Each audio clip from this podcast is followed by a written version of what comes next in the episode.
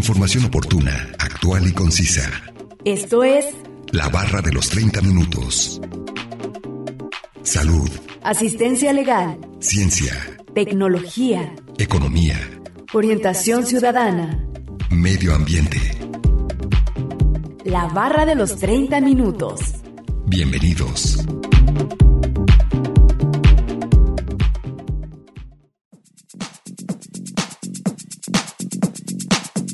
La detención es una medida cautelar personal que consiste en la privación temporal de la libertad ambulatoria ordenada por una autoridad competente. Tiene como finalidad la que establece la ley que normalmente consiste en la puesta a disposición de una persona ante el juez.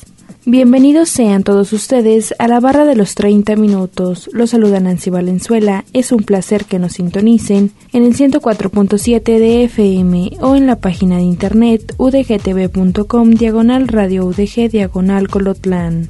El día de hoy hablaremos sobre algunos aspectos del nuevo sistema de justicia penal en México sobre la detención. Así que no se mueva y síganos sintonizando con este interesante tema. Comencemos a escuchar el primer fragmento de la entrevista e información adicional que hemos preparado para usted.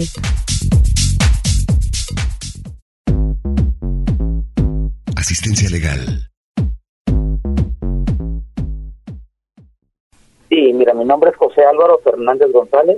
Eh, actualmente estoy adscrito al Departamento de Estudios Interdisciplinares en Ciencias Penales, que es el de Criminología del Centro Universitario de Ciencias Sociales, que es el CUCS de la propia Universidad de Guadalajara. Muy bien, muchas gracias. El día de hoy estaremos hablando sobre este tema tan interesante. ¿A qué se refiere una persona cuando se dice que alguien está detenido? ¿A qué se refiere este término de detenido? Bueno, mira, el término de detenido, hablando de una persona, es cuando ésta está privada de su libertad. Puede ser de una manera temporal o puede ser de una manera definitiva. Pero es cuando se le priva solamente el que pueda circular de una manera natural o libre en una sociedad. Es prácticamente eso. Pero todo siempre se relaciona por la comisión o la posible comisión de un delito. Muy bien, ¿y cuál es el mayor tiempo en que se puede tener a una persona detenida? Pues mira, el tema de los tiempos como tal, eh, hablando del sistema de justicia adversarial, miren, cuando hay un acto de investigación o se le señala a una persona por la probable comisión de un delito, el Ministerio Público tiene un término de 48 horas para poder hacer actos de investigación. ¿Con qué? Con datos que se le otorgan para poder investigar. Cuando el Ministerio Público tiene, este, ahora sí que datos suficientes, pues hace una puesta a disposición que es con el juez de control, que este tiene un término de eh, 140, no, perdón, 72, ampliable a 148, para poder determinar la responsabilidad de esa persona que está privada de su libertad de la comisión de X delito.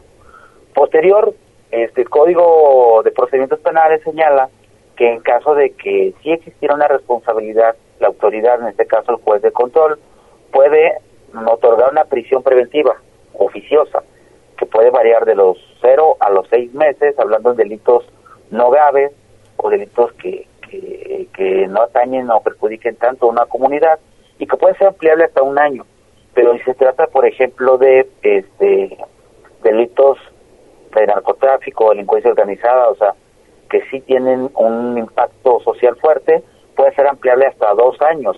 Pero esto es solamente para que se le pueda otorgar este a lo mejor ya una pena, una sentencia a esta persona que, que llevó un procedimiento. Y ya la otro tiempo pues va a variar dependiendo, eh, ahora sí que, la pena que se le imponga, que ya puede ser privativa este eh, de la libertad. El código señala que penas que sean menores a cuatro años pues no son privativas de la libertad, penas mayores pues sí tendrán que cumplir dentro de un centro penitenciario. Sí, bueno, y una persona que fue detenida mmm, se mantiene en una cárcel, digamos, junto con los demás, o sea, con los demás presos que ya estén sentenciados o existe como una división en lo que se da la sentencia? No, mira, como lo menciono, el juez de control al final, este, cuando aplica estas medidas cautelares, como son actos de investigación, cuando en la etapa intermedia se llaman este medios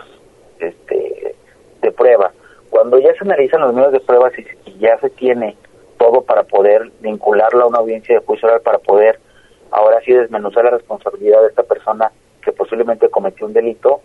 Durante este procedimiento, como lo mencioné, que puede ser de uno a, o hasta dos años tratándose de delitos graves, este se lleva en el centro penitenciario preventivo.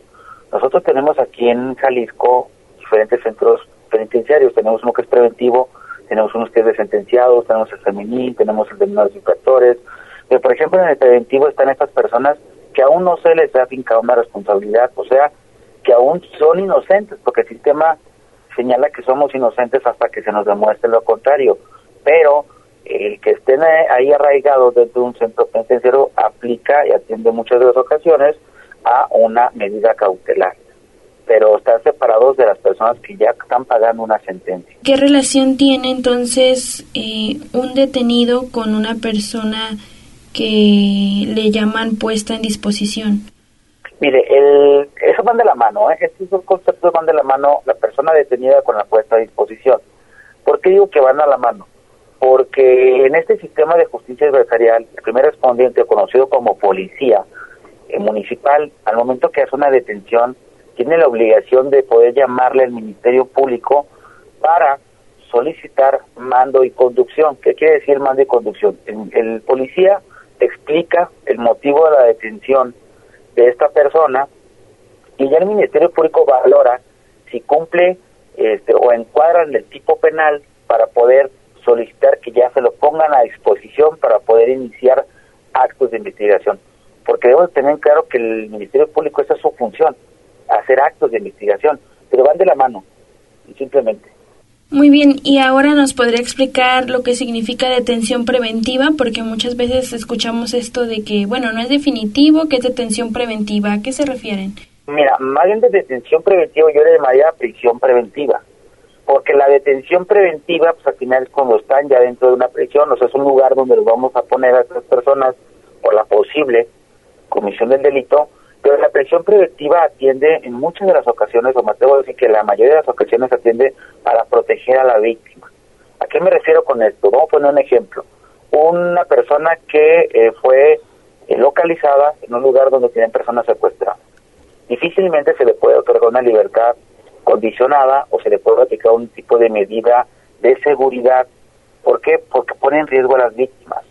No hay una garantía o algo que nos garantice que esta persona no vaya a ir a coaccionar, vaya a ir a amedrentar y esto pueda vulnerar el debido proceso que pueden llevarse. Es por eso que la prisión preventiva oficiosa es una de las medidas cautelares que están estipuladas en el artículo 155 del Código de Procedimientos Penales federal y pero la tiene como última medida. Lamentablemente en la actualidad y por eso existe en muchas de las ocasiones una confusión porque muchas muchos jueces la prisión preventiva oficiosa, pues ya lo agarran como una de las principales o primeras medidas, ¿no? Cuando la propia ley dice que puede ser la última, porque es la más severa, es privado de su libertad. No olviden que nos pueden compartir sus temas de interés al 499-99-242-33 y 800-701-9999. Además, pueden encontrarnos en Facebook como la barra de los 30 minutos. A continuación, escucharemos una cápsula informativa.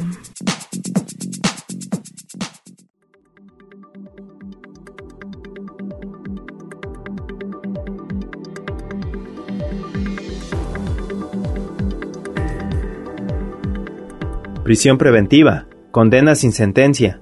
Existen voces que pretenden plantear un falso debate entre el respeto a los derechos humanos y el combate a la delincuencia. Presentan la cuestión como un juego de suma cero, en el que a mayor garantismo penal corresponde menor protección del orden jurídico, o como un asunto de tensión entre los derechos de las víctimas y delincuentes.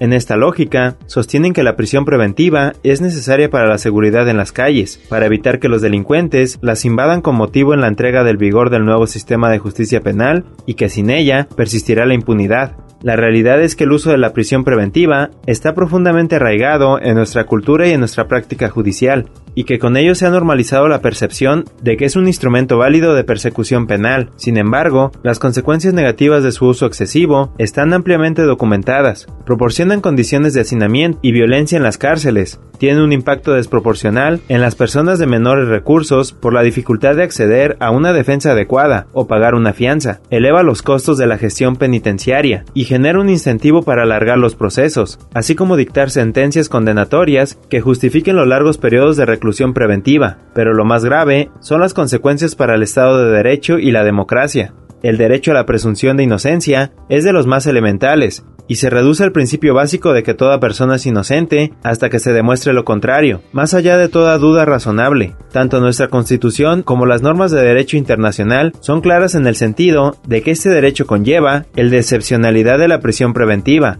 esto es, que al ser la medida más severa que puede imponerse a una persona que no ha sido sentenciada, solo puede dictarse para garantizar la efectividad del proceso, cuando otras medidas menos graves no sean suficientes para ese efecto.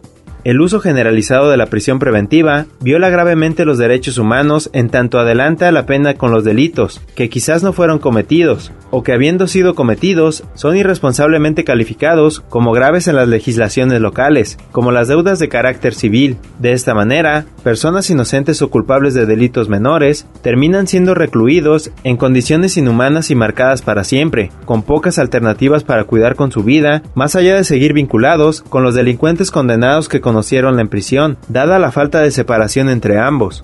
Así, es un mito que la prisión preventiva sirva para evitar que los delincuentes peligrosos sigan libres. Por el contrario, el sistema basado en su uso indiscriminado demostró con creces su ineficacia. La prisión preventiva no sirve para desalentar la comisión de delitos, ni para salvaguardar los derechos de las víctimas, y en tal sentido, los argumentos que llaman a reforzarla son falaces. Un sistema en el que la prisión preventiva sea la regla general no es más eficaz, sino profundamente injusto, porque sirve para castigar la pobreza, no la delincuencia. En este contexto, el nuevo sistema de justicia penal busca generar un cambio cultural en la manera como nos aproximamos a la justicia penal y ello pasa por reconcebir a la prisión preventiva como una medida extrema, excepcional, de último recurso. Bajo este nuevo paradigma, es necesario que los jueces realicen, en cada caso, una motivación individualizada de las razones que justifican la prisión preventiva, tomando en cuenta los datos concretos que demuestren su necesidad. Los jueces del nuevo sistema ya no operan sobre la base de criterios tangentes establecidos en la ley. Los jueces del nuevo sistema valoran pruebas, ponderan, reciben matices y hacen distinciones. Debemos confiar en su capacidad para hacerlo. En un verdadero Estado de Derecho no se adelantan las penas, no se sanciona antes de condenar. En una democracia, por regla general, los juicios se enfrentan en libertad. No podemos dar marcha hacia una realidad en la que la prisión preventiva sea utilizada como una forma de justicia sumaria. Información obtenida de la página web Milenio, una producción de Radio Universidad de Guadalajara en Colotlán.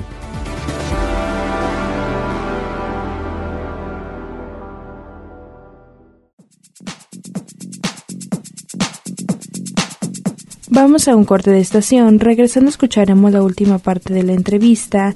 José Álvaro Fernández González, abogado, profesor adscrito al Departamento de Criminología de la UDG. Información oportuna, actual y concisa sobre temas diversos. La barra de los 30 minutos. En un momento continuamos.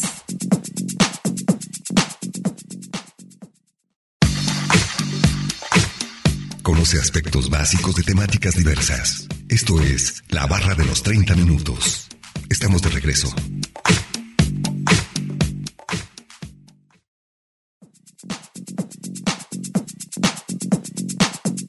Ya estamos de regreso en la barra de los 30 minutos en el 104.7 de FM o en la página de internet udgtv.com diagonal radio udg diagonal colotlán. Escuchado día de hoy el tema sobre algunos aspectos del nuevo sistema de justicia penal de detención en México. Vamos a escuchar la última parte de la entrevista a José Álvaro Fernández González, abogado, profesor adscrito al Departamento de Criminología en la UDG. Asistencia legal. Sí, bueno, y todos estos términos que nos acaba de mencionar se pueden presentar, digamos, en un solo proceso o cada uno de estos términos se aplica dependiendo de el delito, de la acción? Mira, eh, si hablamos en materia, como estamos en más materia penal, eh, van, van de la mano todos, ¿eh? Todos van de la mano porque lo único que puede variar es el delito, es el tipo penal, es el delito que puede variar nada más. ¿Por qué puede variar el delito? Porque la propia ley señala que hay delitos que, por ejemplo, se pueden aplicar medidas cautelares, como puede ser este, a lo mejor eh, un arresto domiciliario, puede ser este una medida cautelar que puede ser una fianza, puede ser este labor comunitaria, por ejemplo, lo que pasó a este influencer, ¿no? Que hicieron que hiciera labor comunitaria una donación. Hay diferentes medidas, ¿no? Pero atiende al, al delito que se comete. Hay delitos que, insisto, no merece estar en prisión preventiva esta persona, sino al contrario, se le tendrían que aplicar medidas de seguridad para que en un futuro se pueda prevenir que esta persona vuelva a delinquir o que su hecho delictivo se pueda reproducir pues en diferentes espacios. Sí, bueno, he escuchado que también eh, los ponen a hacer como algo por la comunidad, ¿no? Como para no estar en este, digamos, eh, de detención preventiva, ¿no? Claro, digo, pongo el ejemplo del caso de este influencer, ¿no? Que, que cerró o entorpeció la circulación de, del Matute Remus en la circulación vial y este pues a él se le aplicó una medida, no una medida y se le aplicó una eh, medida cautelar y una medida de seguridad. ¿Para qué? En primera, para garantizar que no huya, que, que sea visible y que pueda hacerse responsable por lo delito o el hecho o la violación o que cometió a la falta de reglamento, como lleva el procedimiento del juez, pero sobre todo que sí le pueda retribuir algo, que sea ejemplar, ¿no? Que este esta medida que se le aplique sea ejemplar para los demás y esto pueda prevenir que los demás no no quieran volver a replicar el hecho, ¿no? Sí, claro. Y bueno, estas personas, como el ejemplo que me dio y algunos otros ejemplos que pueden existir seguramente, quedan ya como con alguna mancha legal. Mm, mira, el tema de la mancha legal, mejor conocida como que si queda en nuestra carta de antecedentes penales o en la carta de policía, digo que este es otro tema. No, te voy a decir porque, si mal no recuerdo, fue en el 2015 cuando en el Congreso de aquí del Estado de Jalisco se hizo una reforma en el cual aquellas personas que cometieran delitos y que no fueran contemplados como graves dentro de nuestra legislación penal, ya no iban a aparecer en como antecedente penal en la carta de policía. Solamente aparecen en la actualidad aquellos delitos que el propio código, nosotros de legislación, señala como delitos graves. Eso sí aparece y sí queda esa mancha. Por ejemplo, este cuate no le va a aparecer nada porque al final no es un delito grave el delito que cometió. Ah, muy bien. Entonces sí es como depende la categoría o las cosas que hicieron, ¿no? Es correcto. Sí, los elementos. Hay elementos.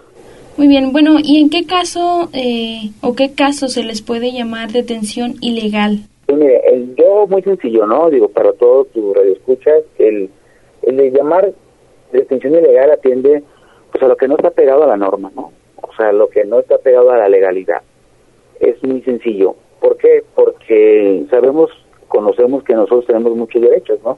Por ejemplo, el derecho a un abogado, derecho a una libertad, derecho a expresarnos, tenemos ciertos derechos, pero si no conocemos de entrada, se los digo, si no conocemos nosotros nuestros derechos o nuestra legislación, pues difícilmente vamos a poder saber si se está violentando un derecho, por ejemplo, personal.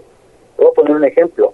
Es, es, ilegal que detengan a una persona a las 10 de la mañana y a las 6, 7 de la tarde la pongan a disposición. ¿Por qué?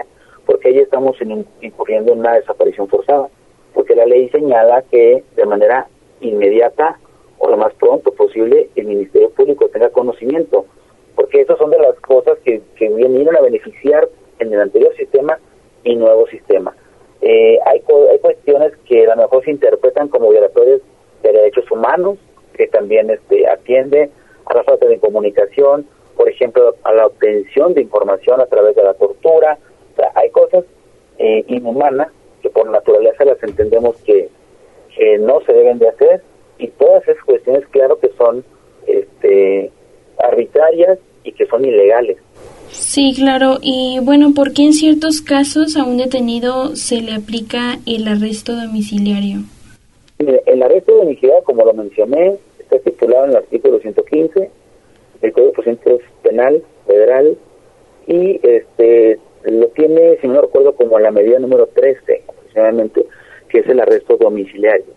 El por qué en algunos casos, porque este arresto domiciliario, como esas medidas está el que está facultado para poder otorgar el, el juez, eh, en muchas ocasiones son las personas eh, que tienen algún tipo de enfermedad crónica, que son adultos mayores. Este, normalmente siempre en esos casos aplica el arresto domiciliario por un tema de humanidad. Digo, también ha habido casos que vemos eh, que a muchos funcionarios, ¿no? Es que se aplica este arresto domiciliario, que también puede atender a que no haya un riesgo procesal. ¿A qué me refiero? Que como es figura pública, pues no hay un riesgo de fuga y que no pueden no hay un riesgo de que se pueda entorpecer el proceso o que pueda este eh, ahora sí que evadirla. Bueno, eh, ¿algo más que desea agregar sobre este tema? No, digo, yo lo único que, que siempre yo digo, les digo a mis alumnos, les digo a la gente que a veces busca asesoría por alguna problemática, yo sí les digo que pregunten, que se asesoren, que se informen y que siempre es bueno, y lo digo en materia penal, no quedarse siempre con la primera impresión o con los primeros comentarios. Hay que conocer nuestra legislación. Es importante que como ciudadanos conozcamos nuestra constitución. Digo, no se necesita ser alumno, no se necesita eh, hacer una licenciatura para poder conocer, ¿no? La información es pública, tanto los códigos penales, tanto como los códigos de procedimiento penal, toda nuestra legislación, toda nuestra ley es pública y yo exhorto a, a toda una sociedad a que nos informemos, porque una sociedad informada es muy difícil que pueda ser manipulada.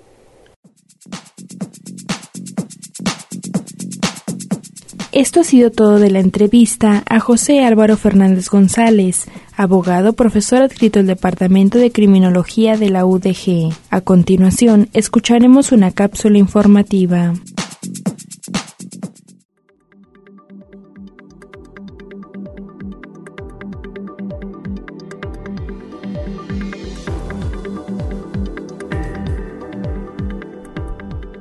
Con origen en el latín detenio, el término detención está vinculado al verbo detener. Esta acción consiste en frenar, paralizar o suspender la marcha o algo que se está realizando. Por ejemplo, la detención de las obras fue decidida por las autoridades municipales ante el riesgo de derrumbe.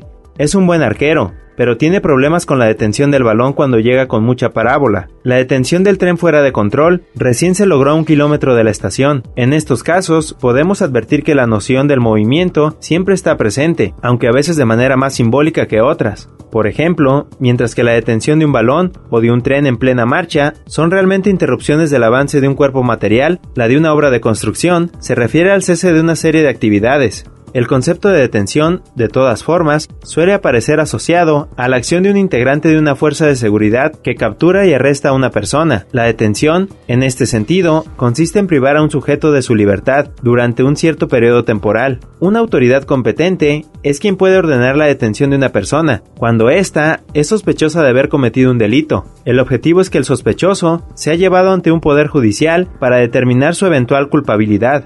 Otra posibilidad es que un oficial de policía decida la detención de una persona cuando la encuentra cometiendo un delito infraganti, si un agente pasa frente a una tienda y nota que un hombre encapuchado está forzando la puerta, puede detenerlo y de esta manera privarlo momentáneamente de su libertad. La duración de la detención depende de lo establecido por la ley y de lo fijado por un juez. Una persona puede estar detenida preventivamente hasta que llegue la sentencia judicial o quedar detenida durante el tiempo que establezca una pena ya confirmada. La detención puede ser un momento muy difícil de atravesar y superar para la persona arrestada, sin que importe tanto su grado de culpabilidad haya o no cometido los actos de los cuales se le acusa, puede resultar muy violento que un grupo de oficiales de la policía la priven de su libertad en plena calle, frente a la gente desconocida o incluso en el contexto de una reunión con familia o amigos. Si bien la mayoría de las personas personas conoce la detención a través de la pantalla como algo ajeno, que jamás le ocurrirá, porque se abstiene de cometer delitos, nadie está del todo a salvo de ella, ya que a diario la policía comete varios errores a la hora de juzgar a los sospechosos. Lamentablemente, no son raras las noticias de detenciones o incluso asesinatos a las personas equivocadas, simplemente porque se parecía demasiado a los criminales. En cualquier caso, los abogados recomiendan a quienes deban atravesar una detención policial que mantengan la calma y sigan las recomendaciones al pie de la letra para evitar que su situación empeore, sobre todo en los arrestados por error. La reacción del acusado puede ser violenta por exceso de resistencia y desembocar en una segunda acusación, la cual sí deberá afrontar. Información obtenida de la página web Milenio, una producción de Radio Universidad de Guadalajara en Colotlán.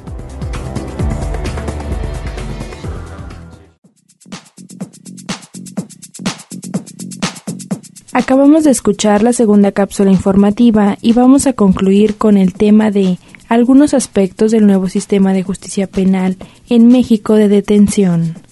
Agradecemos la entrevista a José Álvaro Fernández González, abogado profesor adscrito al Departamento de Criminología de la UDG.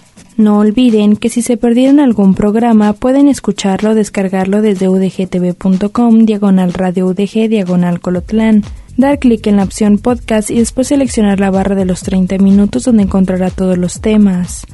Sigan sintonizando y no olviden escucharnos de lunes a viernes a las 11.30 de la mañana y a las 11.30 de la noche en la retransmisión. Y los sábados no se pierda el maratón de la barra de los 30 minutos donde se pasan los cinco temas de la semana. Es un placer haber estado con ustedes. Se despide Nancy Valenzuela. Hasta la próxima.